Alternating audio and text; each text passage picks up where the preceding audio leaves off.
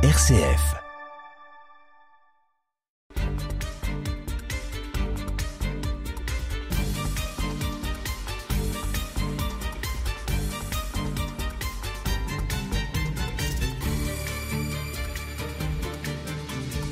Un jour de 1787, les religieuses apprennent par Monseigneur de Clermont-Tonnerre qu'un arrêt du Conseil d'État les supprime sans autre forme de presser.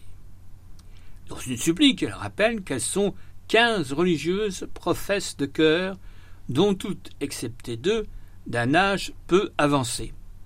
Cinq sœurs converses et une novice. Il y a aussi trois religieuses étrangères et trois pensionnaires séculières. Les revenus suffisent à la subsistance et la communauté n'est pas grevée de dettes. Les secours qui ont été sollicités n'ont eu pour but que de réparer les dégâts causés par l'incendie dont nous avons parlé l'émission précédente. Les religieuses ont cessé de prier jour et nuit et suivent les austères observances de leurs règles. Les administrateurs du collège voisin relève les inconvénients que, que résulterait de la transfert de l'hôpital Sainte-Maure à l'emplacement du prieuré. Ils ajoutent que celui-ci est composé de vingt religieuses dont la vie austère fait l'édification de la ville et qu'il a des revenus suffisants. Le 20 février, l'intendant Rouillé d'Orfeuille reçoit un appel de l'arrêt du Conseil d'État. Les sœurs obtiennent 24 heures avant de quitter les lieux on ne leur laisse que leur linge, leurs vêtements et leurs livres, tout ce qui est à usage personnel. Tout le reste est inventorié, mis sous scellé et gardé par M. Larcher, supérieur du petit séminaire.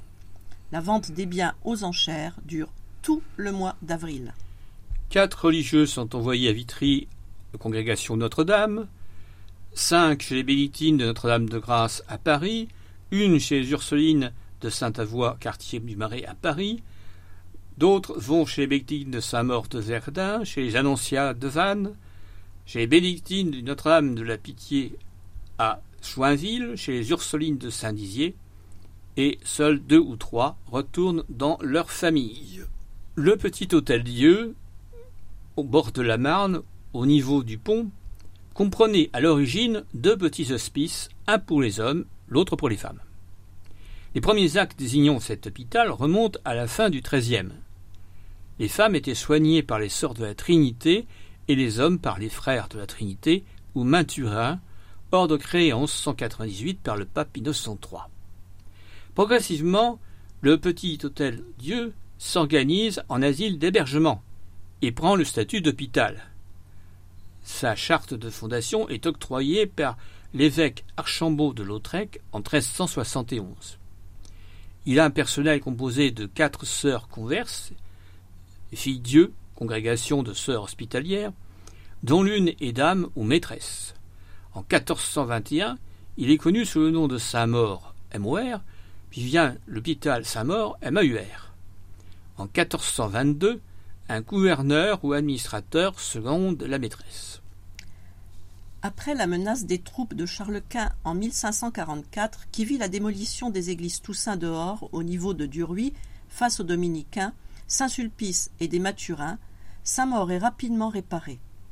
En 1575, il passe de la dépendance de l'évêque à celle du conseil de ville. Dès 1564, le conseil décide de le reconstruire.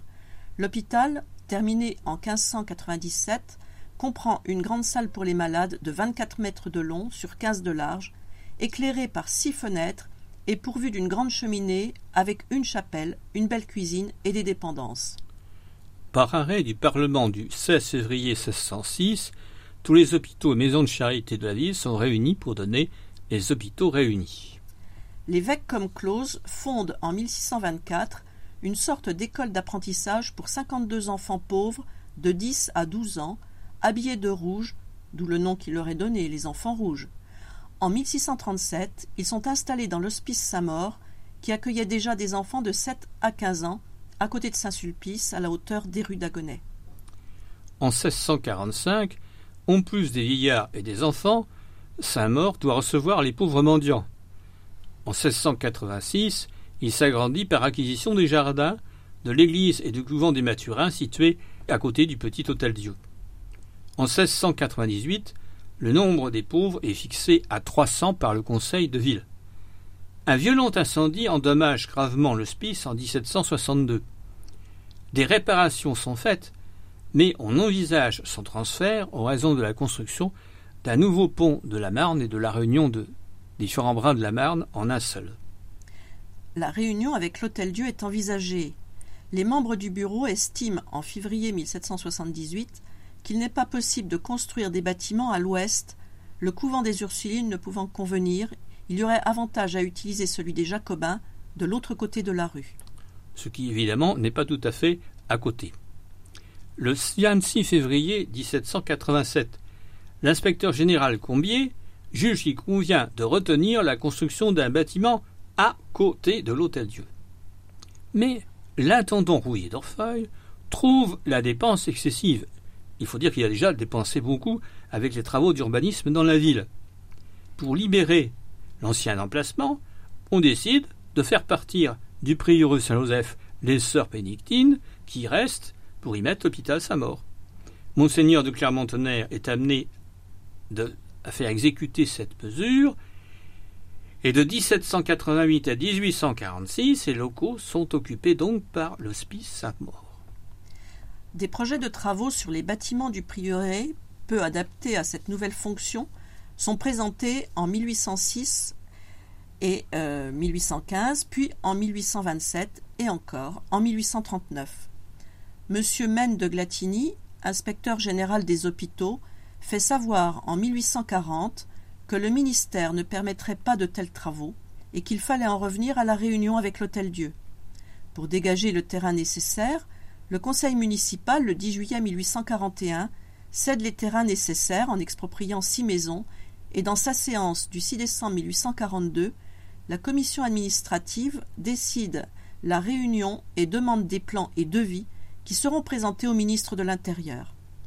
Le projet est agréé le 2 août 1844 et les travaux commencent dès le mois de septembre.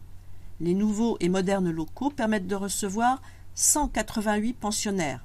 Les enfants sont transférés le 24 juin 1847, les vieillards et les femmes le 25 juin, les hommes le 26. Saint-Maur ayant gagné d'Aldieu, la ville qui est propriétaire des locaux, enfin bon, on veut bien, met en vente l'ancien prieuré des Bénédictines. Une annonce est alors publiée dans le journal de la Marne qui donne un aperçu des lieux. Premier lot, 355 mètres carrés, un bâtiment renfermant le logement du portier, les parloirs, le fruitier, le logement de la supérieure, un ouvroir, un grenier et des petites aisances à gauche la grande porte. Deuxième lot, 6150 mètres carrés, chapelle, cloître, cuisine, quartier des petites filles, quartier des femmes, bâtiment des pensionnaires avec cour, boulangerie, remise, magasin, vaste grenier et beau jardin. Troisième lot, 1125 mètres carrés, quartier des hommes et des petits garçons, bâtiment des sœurs, avec grenier, petites aisances, cour pavée et petite cour au nord.